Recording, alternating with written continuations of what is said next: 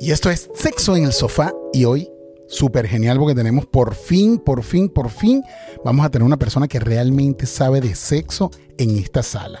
Moniquita, mi vida, ¿cómo estás? Ay, estoy feliz, feliz por la invitada que tenemos. Y bueno, imagínate tú, yo estoy, no sé cómo decirlo, cómo, cómo me siento cuando te veo. ¿Desde cuándo Eh, nace el delicioso?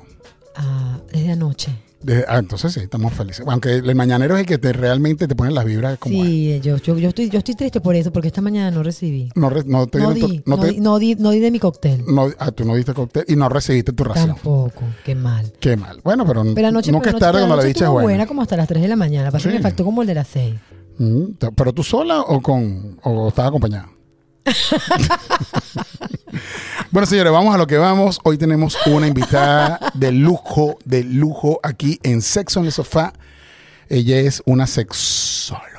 Te lo, lo voy a repetir de nuevo. Ella es una sexóloga. Eso te excita, Jorgan, porque Eh, hablas así. Claro, tú te imaginas. Es, de- es que voy a hacer muchas preguntas hoy.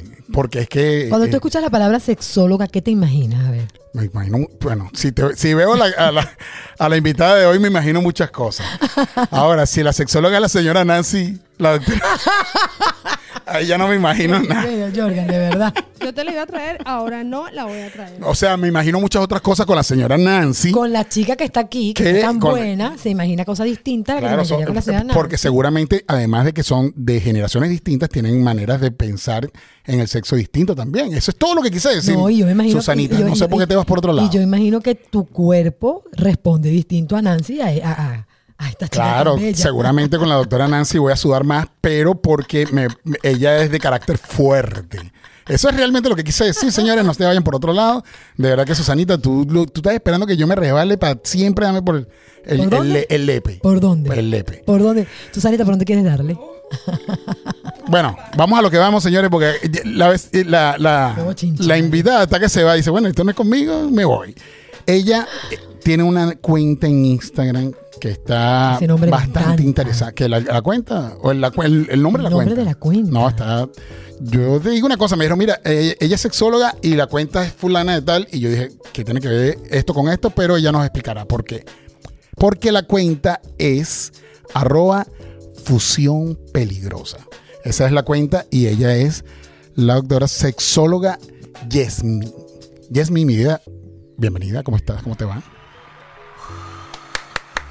Señores, aplaudan. Esto es como el poliedro de Caracas lleno, ¿viste? Muchísimas gracias, chicos. Yo estoy feliz de estar aquí porque, bueno, además de ver la trayectoria que tiene todo el sexo en el sofá que han hecho, digo que, que se ha publicado en ese podcast.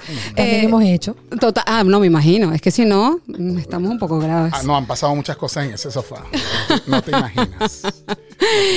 Bueno, la verdad, feliz de estar aquí. Gracias. Gracias por la confianza. Gracias por, por sentirme en casa, porque el sofá lo veo aquí, lo siento aquí. Ujú. Vas a sentir muchas otras cosas cuando termine, eh, de aquí a que termine la, la entrevista, pero vamos a lo que vamos. Yo quiero. Yasmín, yo sé que tú eres sexóloga, pero explícame cómo una mujer hace para tener ese pelo tan bello. A ver, No te lo pintas. Ah, detallado. ella tiene, ella, Eso es yo- lo único, eh, eh, lo único ¿tienes- virgen que tiene No, ella. ¿Cómo sabes tú? Bueno, porque no se ¿Cómo lo he pintado. tú?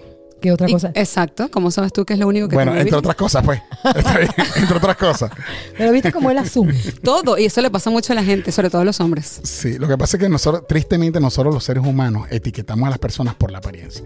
Y se me hace difícil saber, o sea, pensar que solamente el cabello, que lo tienes además es muy lindo, sea lo, lo, Lo único virgen que tiene. A lo mejor también tiene los oídos. Sí, porque nunca le ha entrado el cuento por allí. Jamás. nunca, nunca, nunca. y aquí tenemos a Susanita. Susanita está más seña y más seña. Parece, Me, parece- me quedó un mudo. parece fiscal de tránsito. cosa. ¿Por qué ese nombre tan rico? Bueno, la verdad es que comenzó eh, pensando en que una mujer hablando de sexo, eso es como una fusión peligrosa, imagínate. Es inteligencia, porque las mujeres cuando queremos somos bastante inteligentes. Casi todo, el, siempre. todo el tiempo. Total. Eh, además de eso, es como, como darle, no sé, una navaja a un mono. Porque, ¿sabes? Es bastante peligroso. Es el saber qué hacer en la cama y que no dependa de él, sino que dependa de ti. Wow, eso me gustó. ¿Por qué llegaste a mi vida en este momento? Suele ocurrir.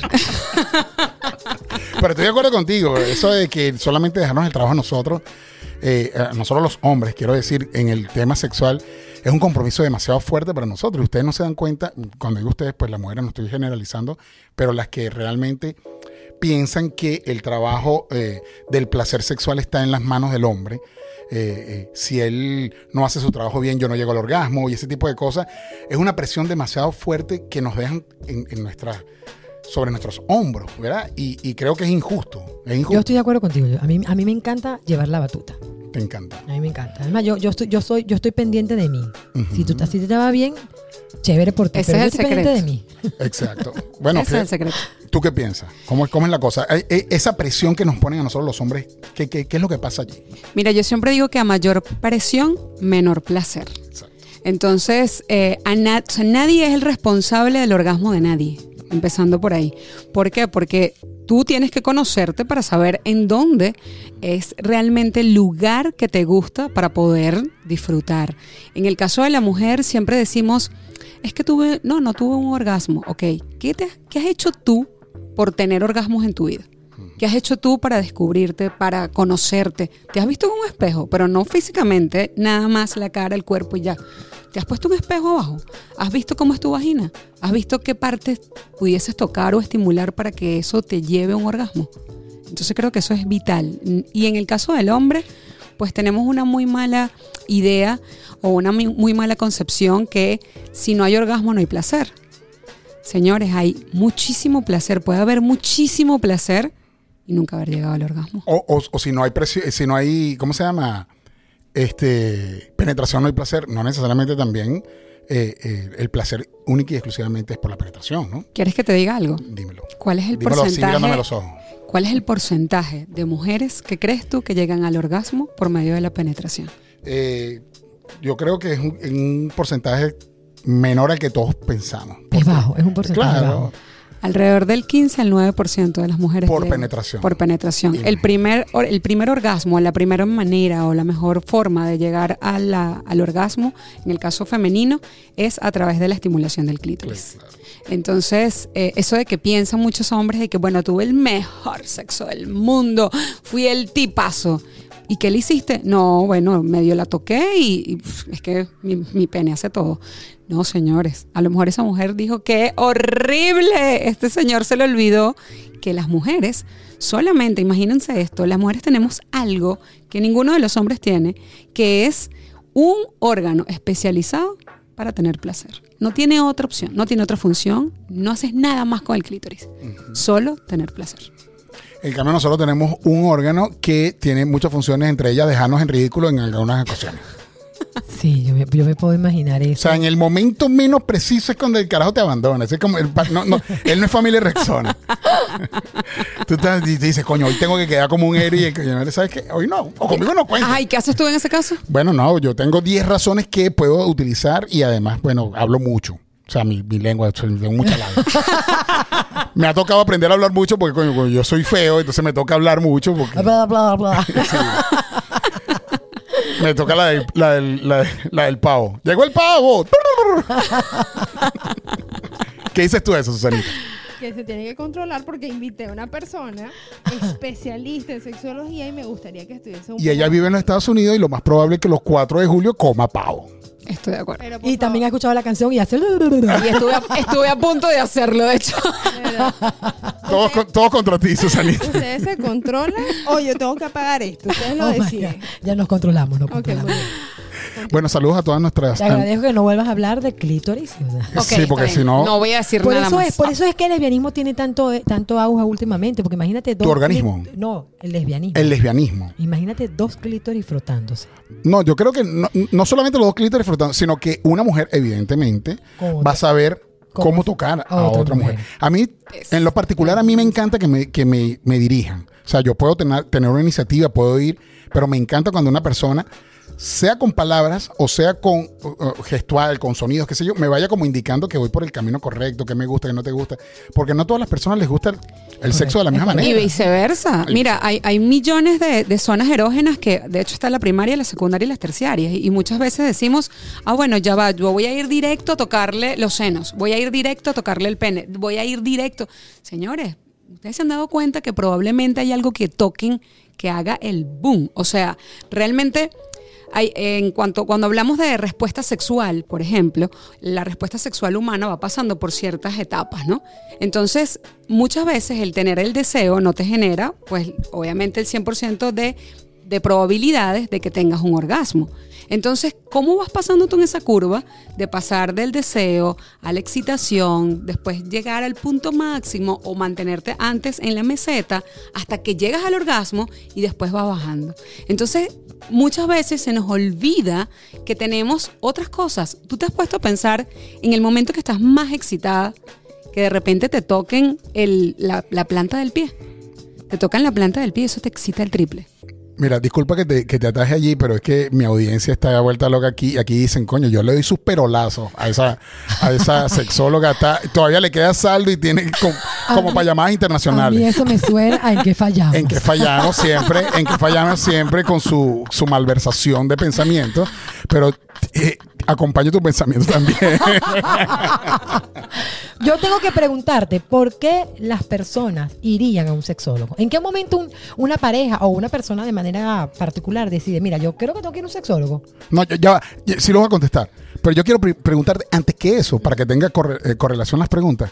¿En qué momento alguien dice voy a estudiar sexología? O sea, ¿en qué momento tú dices yo quiero ser sexólogo? Bueno, la verdad es que yo estudié psicología y eh, bueno, y siempre haciendo la, la parte de locución, pues hablaba muchas cosas que tenían que ver conmigo hasta que un día dije, mira, hice un programa de sexo y un poco de gente empezó a hablar. Entonces yo, ok, empecé a ir por esa idea hasta que les voy a contar algo muy, muy, muy, muy privado. Que Dios, ya va, ya va, ya va. Fanfarria, por favor. ¡Fanfarria! Señores, rápidamente, en el minuto número 10 llegamos al sitio que queríamos llegar. Llegamos a la privacidad, llegamos a lo íntimo. Vamos a ver. ¿Pero qué te pasa, Sí, Jorga? a lo mejor voy a hablar de algo que no Oh es my nada God. sexy. Re- Otra vez, por favor, redoble de tambores. Tú me lo puedes explicar. No sé, ella habló de que iba a hablar algo íntimo. y Yo creo que sí. aquí todo el mundo, mira, aquí todo el mundo empezó a levantar la mano. Saludos a todas estas personas que están aquí. Íntimo, íntimo, yo quiero escuchar, yo quiero escuchar. Échanos el cuento. Intimidades en el sofá. Mira, eh, te cuento un poquito. No, la realidad es que, mira, yo aquí en Estados Unidos fui una vez al ginecólogo. Llego al ginecólogo y el ginecólogo me dice, eh, mira, todo está perfecto, todo está genial, chévere, vamos a, a esperar los exámenes. Cuando me dan los resultados del examen, me dicen, es que usted tiene precáncer. Y yo dije, ¿what? Eh, precáncer. O sea, más o menos, ¿cómo se come esto? No, eso no es fácil para nadie digerirlo. Entonces, en ese momento, empecé a empatar ciertas cosas que yo dije, bueno, vamos a buscar una segunda opinión. Fui a donde un ginecólogo maravilloso, que es un ángel en mi camino, y él me dice, bueno, empecemos por una cosa. Yo le dije, ¿qué es esto? ¿BPH? ¿Qué es? Él me quitó ese paradigma y ese tabú que tenemos todas las personas en donde decimos la persona que tenga BPH es porque de repente se acostó con todo el mundo. Sí, que es solamente sexual. Exactamente. O obviamente o decir, no, es que esa no se bañó bien. Es que no, no tuvo buena higiene. Entonces yo dije, ¿será que eso es lo que me está pasando? O sea, ¿qué es esto? Me- no, esto no me puede estar pasando a mí. Y él me dice, ¿cuántas personas habían afuera? Y yo le dije, alrededor de 10. Nueve de ellas tienen BPH. Y yo, ¿qué? Sí, no es tu caso. Gracias a Dios, no existe precáncer. Eh, la realidad de esto es que, bueno, nada, se va a arreglar de esta manera. Fue algo súper fácil. Resulta ser que eso que yo tenía me generaba algo que muchas mujeres probablemente se callen y es resequedad vaginal. Mal sexo, porque obviamente te duele, te arde, te molesta, es una estimulación negativa, no quieres volver a tenerlo y dices, no, hoy estoy cansada, no quiero hoy, quiero mañana. Y mi pareja no lo ha entendido ni yo tampoco. Un día en el sofá estábamos hablando, nos sentamos y yo- él me dice, pero ¿por qué estás disminuyendo tanto la frecuencia? Y yo le dije, es que me está doliendo. Después que me, has- me hacen la operación, después que pasa todo esto, muchachos, Las cataratas de Niágara. total. Por fin no te regañan, chicos. Por fin dijiste algo No, bueno. me quería regañar Susanita.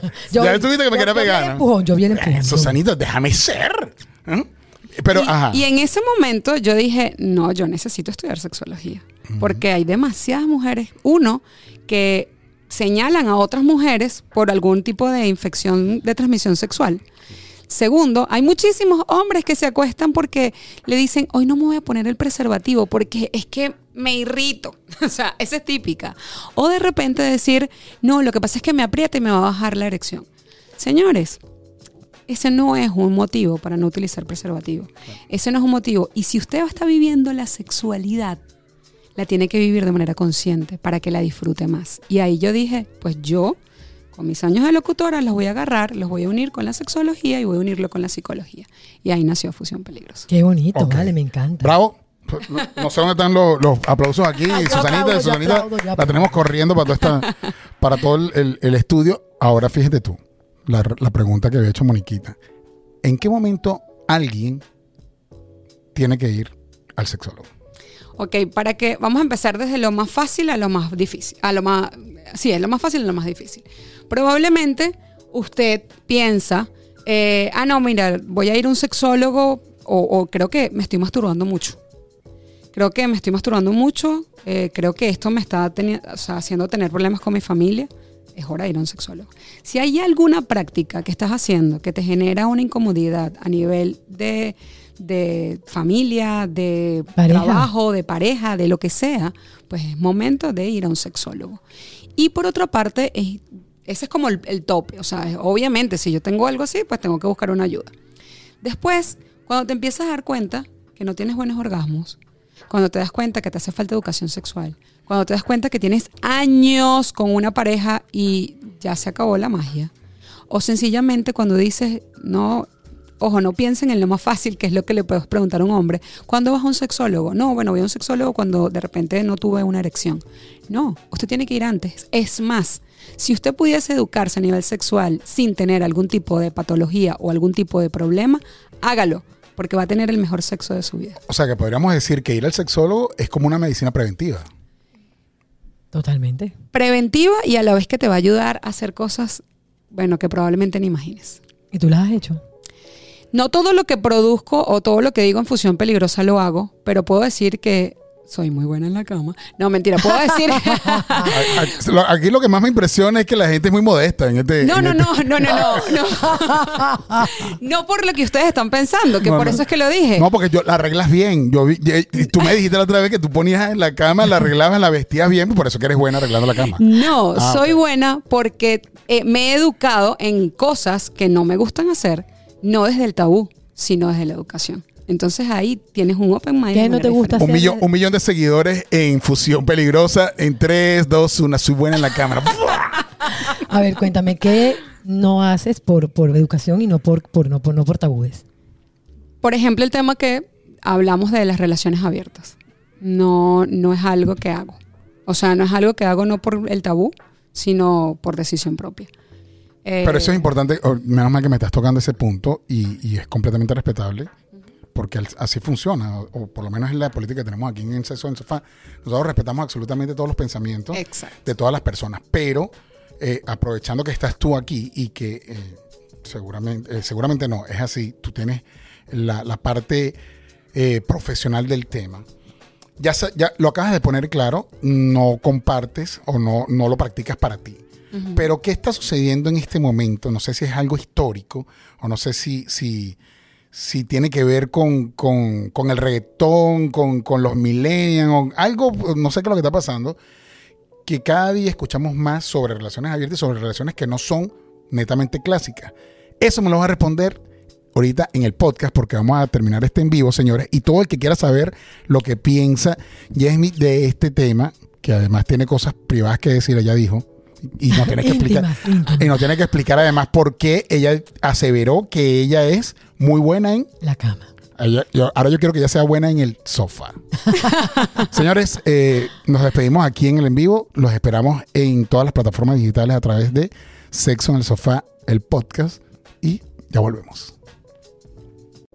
Bueno, y en antes del corte, habíamos hablado de que tú nos ibas a decir a nivel profesional qué está pasando en este momento. No sé si es algo histórico con el tema de las relaciones abiertas. O sea, ahora sabemos o escuchamos que hay poliamor, swinger, relaciones abiertas aquí y allá. Hay, hay- infinidad de relaciones que están saliendo ahora y que tal vez antes no, no, no sé si es el internet, no sé, pero antes no se hablaba de ello. Tal vez existían, pero no lo sabían. Las redes ¿Qué, sociales. ¿Qué sucede? ¿Qué está sucediendo? Bueno, esa, la realidad lo acaban de decir ustedes, o sea, no es algo que está sucediendo ahora, es que ahora nos estamos dando cuenta de muchas cosas, están eh, como la tapa de la olla se destapó, entonces sencillamente ahora estamos viendo las cosas en donde hay más aceptación, hay más, eh, menos tabú, por decirlo de esa manera, y por eso es que ahora nos entendemos o, nos enteramos de muchísimas cosas más. En el caso de- del poliamor, eh, en el caso de, de hecho, si, si supieran en este punto la probabilidad o el porcentaje de personas que practican este tipo de relaciones abiertas, en su gran mayoría, el 48.3% son mujeres. Entonces parece extraño pensar que eso pueda ocurrir, Porque es son mujeres es porque son eh, eh, Sin, vamos a ponerle solo mujeres, el género mujer. Hombre, mujer. Son de triajes ese de mu- de, porcentaje, mujeres, triaje de mujeres, o sea, tres mujeres viviendo juntas.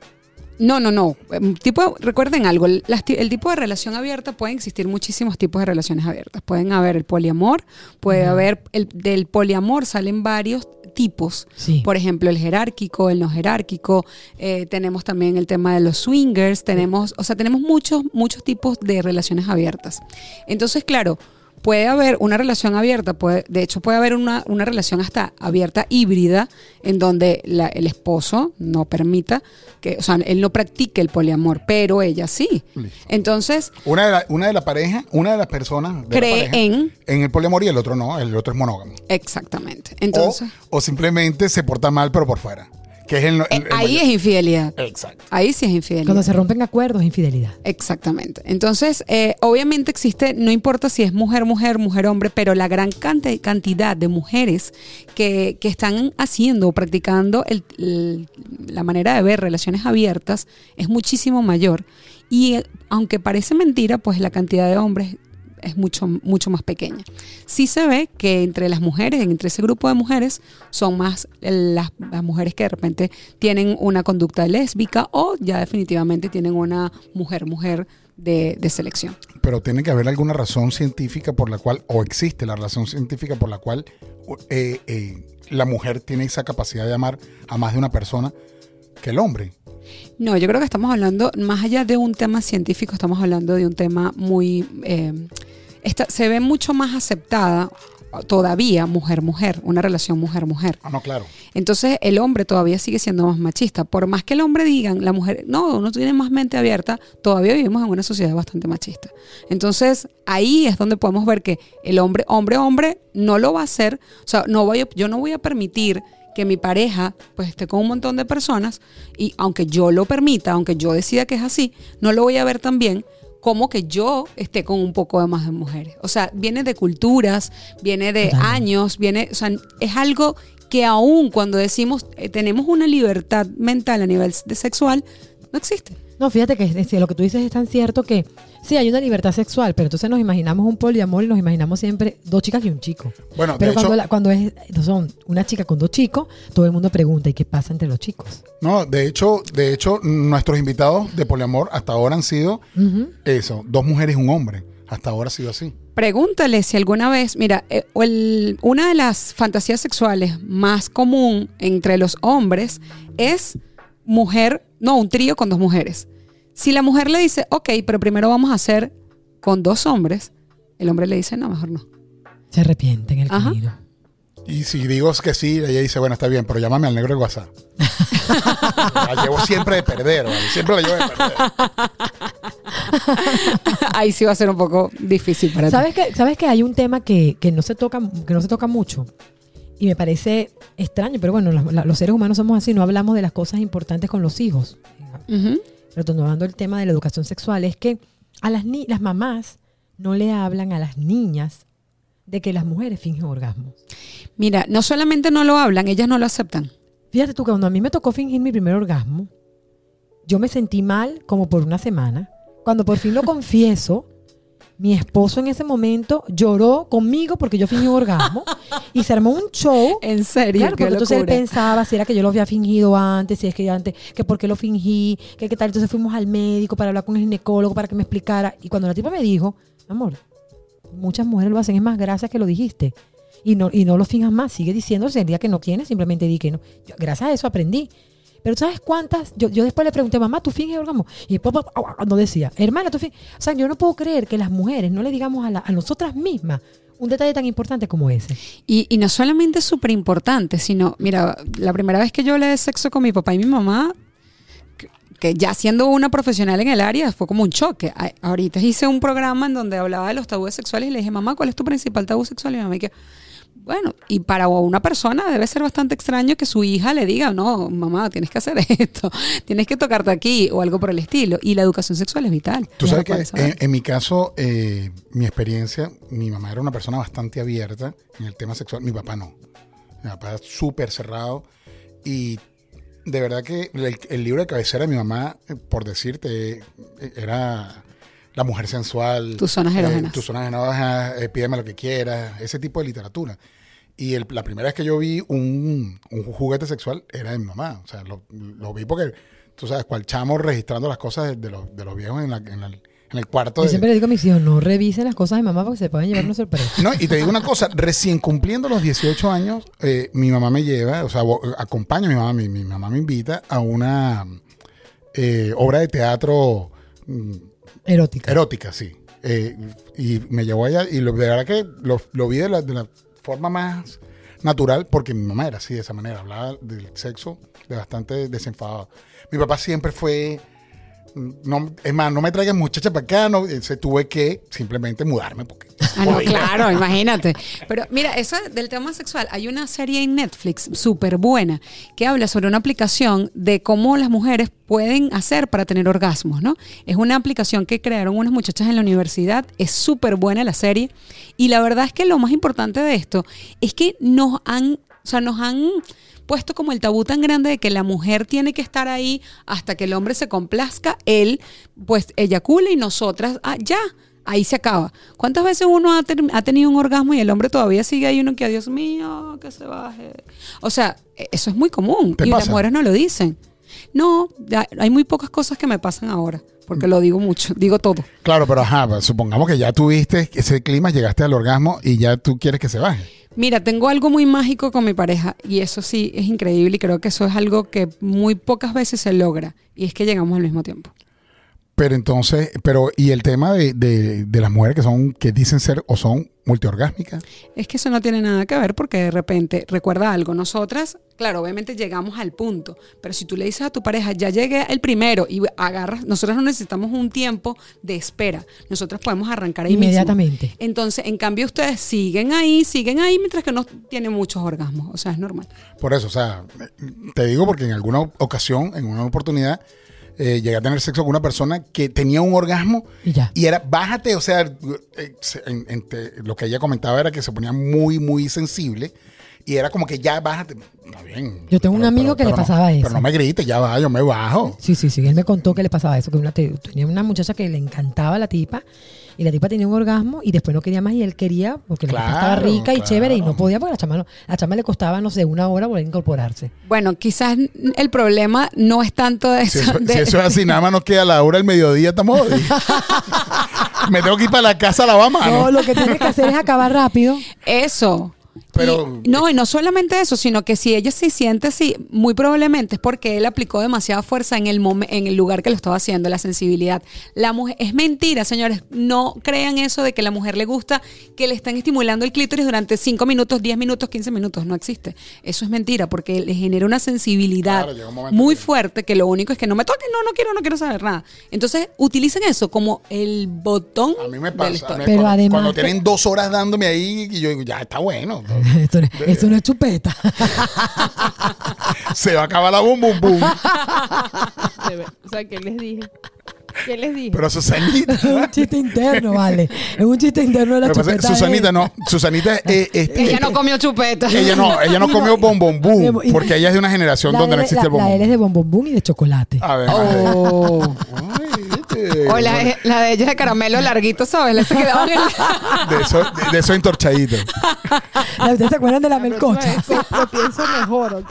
Lo voy a pensar mejor. Ella es tu invitada, no nuestra. Ya estoy bien. Creo Se que- arrepintió. No sé si me equivoqué. Es mentira. Gracias por venir, Yesmic. Voy a aprovechar la oportunidad mientras ustedes se reincorporan. Sí, porque estamos sensibles todos ahorita. Ya lo estoy viendo. Gracias por venir. No, gracias a ti por la invitación y, y me encanta porque así también tú estás rompiendo tabúes, ¿no? Ya va, pero ya va, yo tenía que decir algo más. No, no, mi amor, estás en todo tu derecho. Conchale. Y en el izquierdo, estás en todo tu derecho y en el izquierdo también. yo sentí que yo- Ahora, yo te veo que te brillan más los ojos. Desde que llegó la invitada, te brillan los ojos. No te entiendo. ¿Qué te está pasando? Necesitaba hablar con una yo amiga. necesitaba hablar de sexo con una amiga. No, sí, pero ya. tú- y, y- y lo que está en el piso, ¿qué es? Ese poco de guanábana, ¿qué es? Yo les dije, o sea, yo voy a pagar esto. Ustedes deciden. Susanita. Tenemos 10 minutos. Es que tú no, tú no sufriste de lo que sufrió la, la- nuestra invitada. Tú, sí- tú estás al revés. A ti hay que agarrarte porque si no, enchúmbate esta vaina. Susanita me está pateando y todo. No, ya veo. Ya tiene dos rosarios, ya la he visto. Preocupa porque, o sea, supone que yo había traído la invitada sexóloga, ¿verdad? Para que los controlara. Y entonces tengo que seguir controlando. Pero es que el sexo es diversión. Aquí la única persona que no se divierte eres, Eres tú, tú. Susanita. Yo me divierto, pero no les digo. Ah, pero entonces tú, Ah, yo- yo tú lo que eres, tú lo que eres es una motolita. No, no, no, se divierte detrás del sofá. Eso es lo que pasa. O te diviertes por detrás. También. Qué bueno, vale. Esto está, esto Pero está el genial. sexo es lo que tú dijiste. El sexo tiene que ser divertido. Claro, Total, divertido. total. Tú sabes que es arrecho que yo pague la, la habitación, pague la cena, pague toda vaina y tenga que ya a- arrecharme para allá para el hotel. vamos, a, vamos a divertirnos, vale. No puede ser posible. O sabes qué es malo, que uno haga todo eso, uno también ayude a pagar o que uno se cale la, la- todo. Ya, ya, ya. ¿Qué dijiste? Uno ayuda a pagar. ¿Dónde estabas tú, vale? Toda esta vida mía. No, ¿Dónde? sol- solo lo hago con mi esposo. Ah, ok. Ya, yo no, yo no lo hago ni siquiera con mi esposo. No, güey, que tú también te pasas. no, chica, pero a veces uno, uno se inventa el plan y paga Ah, uno. no, no, no, no, no, ya va, ya va, ya va. ya, No, no, no, no, no, no. Tú, Si el plan lo invento yo, lo pago yo. Ajá, eso es lo que digo. Pero, Pero, yo invento un plan nada más y pagas la chica una para vez el al mes. Y pagas la chica para el trío. Ah, bueno. También. No, cuando el plan yo lo... mira, mi- mis planes son mis planes, ¿oíste? Son así. Mis planes son mis Por todo planes. lo alto. Mis planes. A mí todavía nadie me ha ganado mis planes. No, y el día que te ganes ya tú no, te- lo sabrás yo porque no te lo voy a decir. Yo no soy buena cama, yo no soy buena cama, pero, pero, Pero la si hago los planes. Las- tú lo que eres buena planificadora. No eres buena culiando, pero planificando No, sí. ella, ella lo que dice, esta vez se pone este color de sábana. Y- Yo lo que hago es planifico y dirijo. Ay, tú le dices tú contigo y tú con aquella y aquí y todo el mundo, vámonos, dale, Y dale. tú, a mí, como yo tengo fantasías en mi cabeza, yo digo, bueno, ustedes dos en este momento maman juntas las dos. Así es que yo... Ah, así te quería ver. Así te quería ver. retratarse, ella se quería retratar del es, momento. ¿Qué pasó con este programa, Nosotros no empezamos muy catedráticos. Yo no entiendo Llegó nada. a su fin. Salga sapo, salga rana. Esto acaba de llegar a su fin. Ustedes tienen un minuto y medio para cerrar. Bueno, yo tengo mucho calor. Bueno, vamos a hacer algo entonces. Esto, ¿Por esto, esto no puede. calor? Yo no puedo acabar así. Como yo no puedo acabar así, entonces esto hay que hacerle una segunda parte. Y nuestra invitada está eh, nuevamente. Vamos a hacer un booking, por favor, anoten allí. Y Por favor, Susanita, un booking para una próxima entrevista. Yo, yo estoy de acuerdo, yo estoy de acuerdo con una próxima. No, sí, sí, sí, sí, te están saliendo los colmillos. ¿A quién quiere engañar? ¿A mí? Mira, mira, escucha esto. mira. Yo estoy encharcada. Ok. Ella Según- está, según él. Susanita está caliente, según ella, y él quiere acabar, según él. ¿Y tú? No, bueno, ella Esto está es aquí. una fusión peligrosa. ¡Wow, qué buenísimo! Bueno, señores, y esto fue Sexo en el Sofá. eh, hoy de invitada mm, Nuestro Fusión programa número. Nuestro programa número, creo que vamos por el 27, ¿no? ¿No era el 28? No, bueno, todavía no hemos llegado a 30, creo yo. De todas maneras, cualquier cosa contámoslo. El número 27, Susanito 28. Programa número. Al menos 28. Dios mío, ¿viste? eso merece un aplauso. Bravo. Total. Después les cuento qué pasó con el 28. Ah, tú Dios sabes lo que es- tiene 28 contigo. Hay que ser de hierro aquí, ¿viste? De hierro hay que ser. Señores, esto estuvo genial. Gracias a todos nuestros oyentes. El día de hoy estuvimos gracias a la gente de En qué fallamos, que to- apareció por allí y dijo que había que darle unos perolazos a la invitada. ¿Tú qué crees? ¿Que hay que darle unos Respeta. perolazos? Re- sí. Uh. Y que respeta. Bueno, señores, esto es Sexo en el Sofá y nos escuchamos en el próximo episodio. Bye, bye. Bye, bye.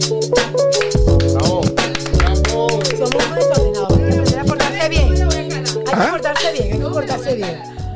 No, no. vale. Ay, chao. No, no, no, no las calemos más, pero la vuelves a invitar. ¿viste?